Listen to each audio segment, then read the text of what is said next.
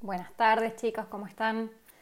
Bueno, de a poquito se van sumando muchos compañeros nuevos a la cursada. Generalmente tenemos una cursada todos los años de 60, 70 alumnos, así que no me llama la atención y por eso esta era una buena manera de comenzar a cursar sin programar todavía ninguna clase eh, por Zoom eh, para ver cuántos van a ser en definitiva los que se van a ir incorporando y bueno, aquellos que se fueron incorporando con posterioridad vayan mirando, lean un poco acerca de las primeras clases que un poco se repite, pero más que nada es para reforzar los conceptos básicos ¿sí? que tienen que ver con que vivimos en un Estado de Derecho, que nuestro sistema de gobiernos eh, se trata de una república, eh, que tenemos un sistema federal, que mm, eh, nuestros órganos eh, funcionan de manera representativa, ¿sí? esos pequeños conceptos o esas cosas que por ahí escucharon en, la escuela o se repitieron con anterioridad y, no se le daba mucha significancia. Entonces, en ese, en ese trabajito que hacemos, en ese ejercicio, teníamos un trabajito práctico, el número 2, que les proponía una actividad de reflexión. Yo lo que veo es que muchas de las respuestas se están repitiendo. A mí no me molesta que se repitan. ¿Por qué? Nosotros generalmente en la cursada, en la cursada presencial, eh, lo que yo hacía era armar 10 grupos, entre 8 y 10 grupos, generalmente de 4 o 6 personas, para que ustedes pudieran trabajar eh, los casos prácticos. Una vez que terminábamos la parte teórica, trabajaban los casos prácticos eh, de manera grupal. ¿sí?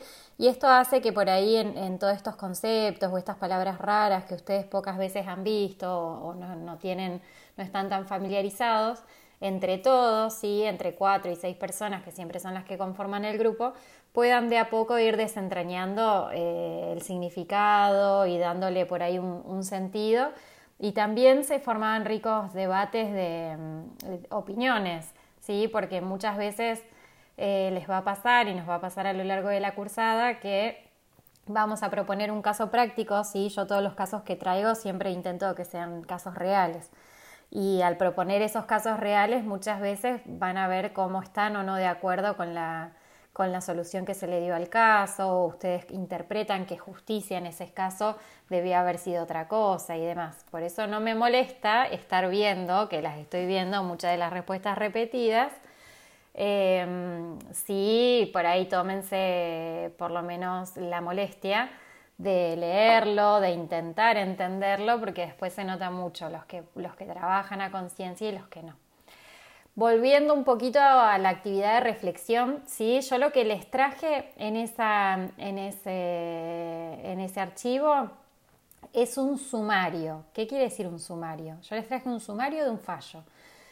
Un sumario viene a ser un resumen ¿sí? de una sentencia. Un fallo quiere decir una sentencia en esa pirámide, no, creo que no les mandé ahora la, pirámide, pero bueno, ustedes pueden buscar ordenamiento jurídico pirámide o pueden buscar pirámide de Kelsen sin complicarse demasiado la vida, no se pongan a leer cosas teóricas, pero sí lo importante ahí es que ustedes tengan ese, mm, ese diagrama de que cual pirámide, ¿sí? Nuestro ordenamiento jurídico tiene normas que son más importantes que otras. Todas las normas, ya sean normas nacionales, provinciales, Em, distintas leyes, reglamentos, ordenanzas, todas ellas componen nuestro ordenamiento jurídico, pero no todas tienen el mismo valor, ¿sí? Y ahí viene un poquito atado de la mano a este control de constitucionalidad que yo les hablaba la clase pasada. ¿Cómo funciona entonces? Ustedes van a tener una pirámide, háganse la, la, imagen mental, una pirámide, un triángulo. En la cúspide, es decir, en el puntito de arriba, en lo más alto de esa pirámide, ustedes van a tener a nuestra Carta Magna, nuestra, a nuestra Constitución Nacional, esa Constitución Nacional que creó nuestro Estado Nacional. ¿sí? En esa Constitución Nacional ustedes van a ver la Declaración de Derechos, Garantías, y todo ustedes pueden ojear un poquito, seguramente alguna vez lo hicieron, eh, y van a ver que en su primera parte eh, trae los derechos, garantías, después eh, trae la organización de gobierno respecto al Poder Ejecutivo, el, el Legislativo y el Judicial. ¿sí? Pero básicamente lo que a mí me importa es que ustedes se hagan esa imagen mental. Entonces tenemos la constitución arriba, ¿sí? En la cúspide. ¿Es la ley más importante? Sí y no. Pero bueno, ahora, ahora respondemos esa pregunta. Al ladito de la Constitución Nacional, es decir, de la misma importancia o de la misma jerarquía, como nos gusta decir a nosotros en derecho, eh, van a encontrar todo lo que son los tratados internacionales que están previstos en el artículo 75, inciso 22 de nuestra Constitución Nacional. ¿sí?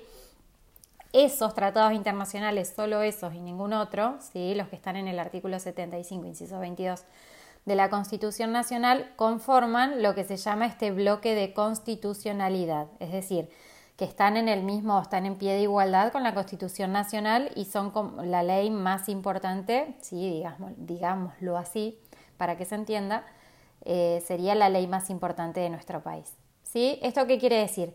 Que todas las que estén por debajo en esta pirámide que van a ir bajando, imagínense que son distintos escalones, todos esos que están por unos escalones más abajo si bien van a ser derecho vigente y leyes en el sentido formal, inmaterial seguramente en algunos casos, em, no pueden nunca, esos que están más abajo en la pirámide, no pueden nunca contradecir, ir en contra o disponer algo distinto em, que lo que dispuso este bloque de constitucionalidad, es decir, la Constitución Nacional con los tratados internacionales. ¿sí?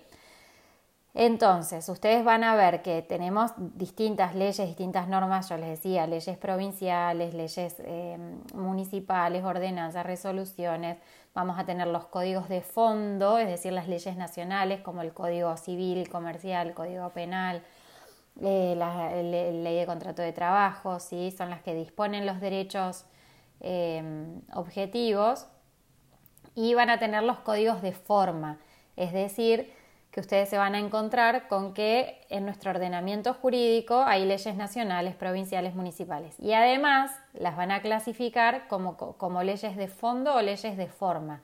Las leyes de fondo son las que te, dicen el derecho, es decir, el derecho a trabajar, el derecho a mm, reclamar una cuota de alimentos, ¿sí? son las que contienen el derecho objetivo. Y los códigos, y son nacionales en general. Em, y los códigos de forma, acá estaría bueno que empiecen a hacer preguntas, eh, pero bueno, los códigos o las leyes de forma son las que eh, las dispone cada provincia, ¿sí? son facultad no delegada a la nación por el artículo 121 de la Constitución Nacional, y cada provincia dispone el procedimiento para poder reclamar los derechos. Entonces ustedes se van a encontrar con que tienen un código civil y comercial que es igual para todo el país, pero Después, cada una de las provincias va a tener un código de procedimiento de la provincia, ¿sí? Entonces, depende de la provincia donde uno esté, el procedimiento para ir a reclamar los derechos son distintos, son distintos los plazos, eh, distintas las formalidades, son distintos los requisitos que uno tiene que cumplir. Retomando un poco lo que era la revisión del caso, entonces, ustedes veían acá que em, tenían un fallo, dijimos, una sentencia, ¿sí? Una sentencia dictada por un juez que forma parte del Poder Judicial, ¿cierto? Entonces, em, el Colegio de Abogados, como persona jurídica que vamos a tener dentro de un par de clases, seguramente ustedes ya han escuchado hablar de persona humana y persona jurídica.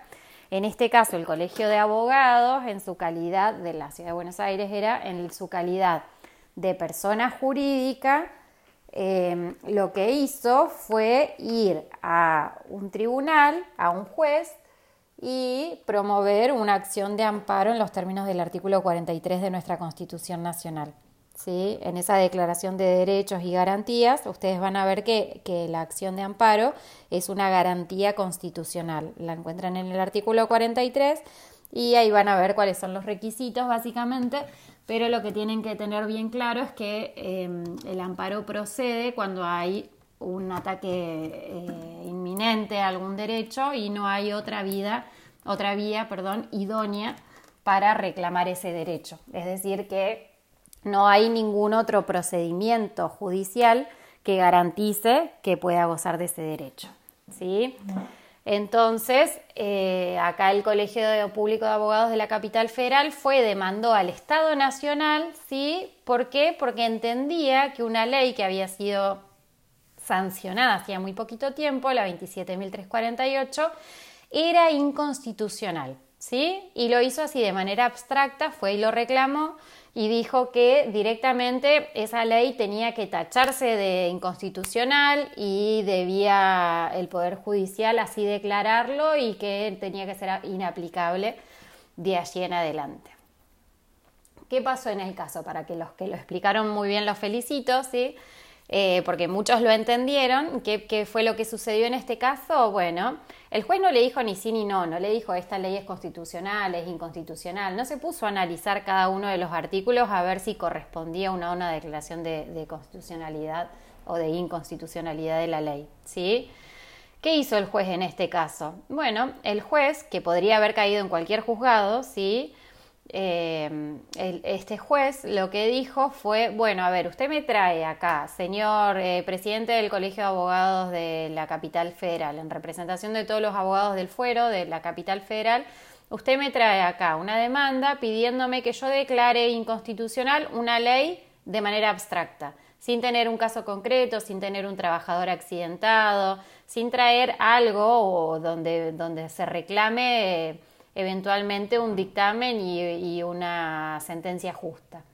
Entonces no, no, hizo un análisis a ver si esta ley pasaba o no el tamiz de constitucionalidad, sino lo único que hizo fue ir a lo más básico y, central que tenemos como, Estado de Derecho, ¿sí? la división de poderes.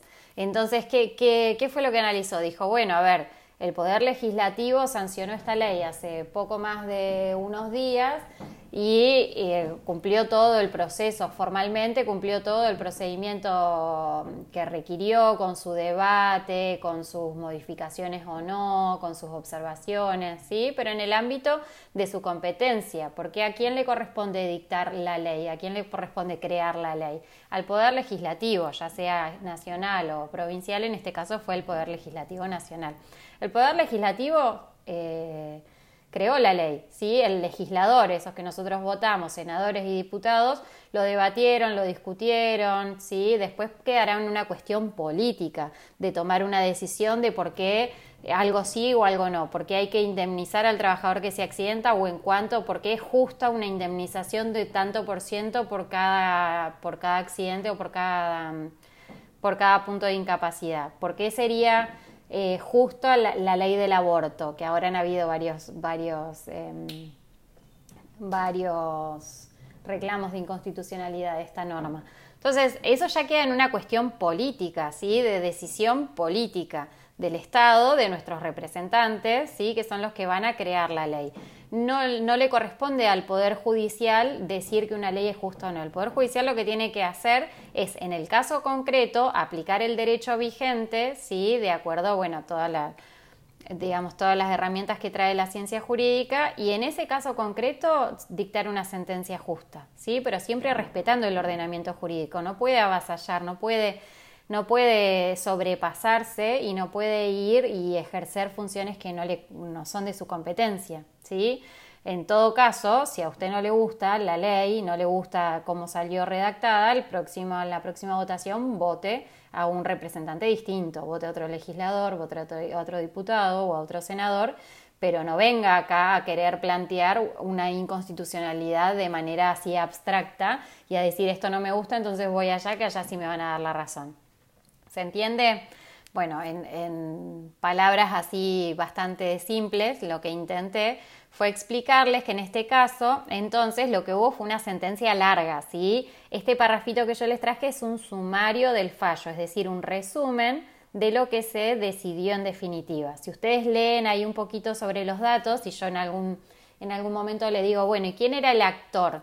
¿Sí? En un juicio el actor se llama a la persona que promueve, a la que reclama, a la que promueve el proceso o a la que reclama su derecho. En este caso el actor sería el presidente del Colegio Público de Abogados de la Capital Federal y otro, ¿sí? No sabemos. En este caso no nos da más información, hay alguien más que está reclamando, pero bueno, no sabemos seguramente. Em, debe ser alguna persona humana o jurídica. ¿Quién es el demandado? Bueno, en este caso el demandado es el Estado Nacional. Fíjense ustedes, Estado Nacional, acá les tiene que prender una alerta, Estado Nacional es una persona jurídica, ¿sí? De derecho público. Si hubiese sido una ley provincial, la inconstitucionalidad se tendría que haber planteado contra el Estado provincial, que es otra persona jurídica distinta. ¿sí? Estado nacional y Estado provincial tienen personería jurídica distinta. Sobre acción de amparo, dice, ¿por qué? Porque el objeto del proceso es una medida de amparo. ¿sí? Em, ¿De qué se trata el proceso? De una acción de amparo donde fue tramitado, acá les da el dato del Juzgado Nacional de Primera Instancia del Trabajo, y em, bueno, y después le hace el resumen de qué fue lo que se resolvió en definitiva. Este juez no dijo ni que era constitucional ni que era inconstitucional la ley. Entonces, en el caso concreto, cuando haya un empleado eh, relación de dependencia que tenga un accidente de trabajo cubierto por la ley de riesgo de trabajo, tendrá que en ese caso concreto ir a promover el juicio eventualmente y plantear las inconstitucionalidades que entienda que corresponden. Y en ese caso concreto el juez lo va a tener que, decidir. Puede ir por la constitucionalidad o la inconstitucionalidad. ¿Se acuerdan que nosotros tenemos el control difuso de constitucionalidad? ¿Esto qué quiere decir? Cualquier juez de cualquier fuero, de cualquier instancia, puede decir que una norma es inconstitucional. Después otro juez puede opinar distinto y puede decir que no, ¿sí? Todo queda en el marco, digamos, de sus facultades em, que ejerce como, Em, como eh, tercero imparcial en un proceso judicial. Em, bueno, creo que básicamente la explicación está dada. Retomemos entonces la idea de la pirámide, de ese triángulo, y veamos entonces que vamos a tener distintas leyes, por ejemplo en este caso la ley de em, riesgo de trabajo, que en la pirámide estaría como en un segundo escalón, ¿por qué? Porque es una ley nacional, es una ley de fondo, sí, que rige para toda la nación, y como está en ese segundo escalón, ¿se acuerdan? Nunca podía ir en contra de lo que está previsto en el bloque de constitucionalidad, es decir, Constitución Nacional más tratados del artículo 75, inciso 22. ¿Sí?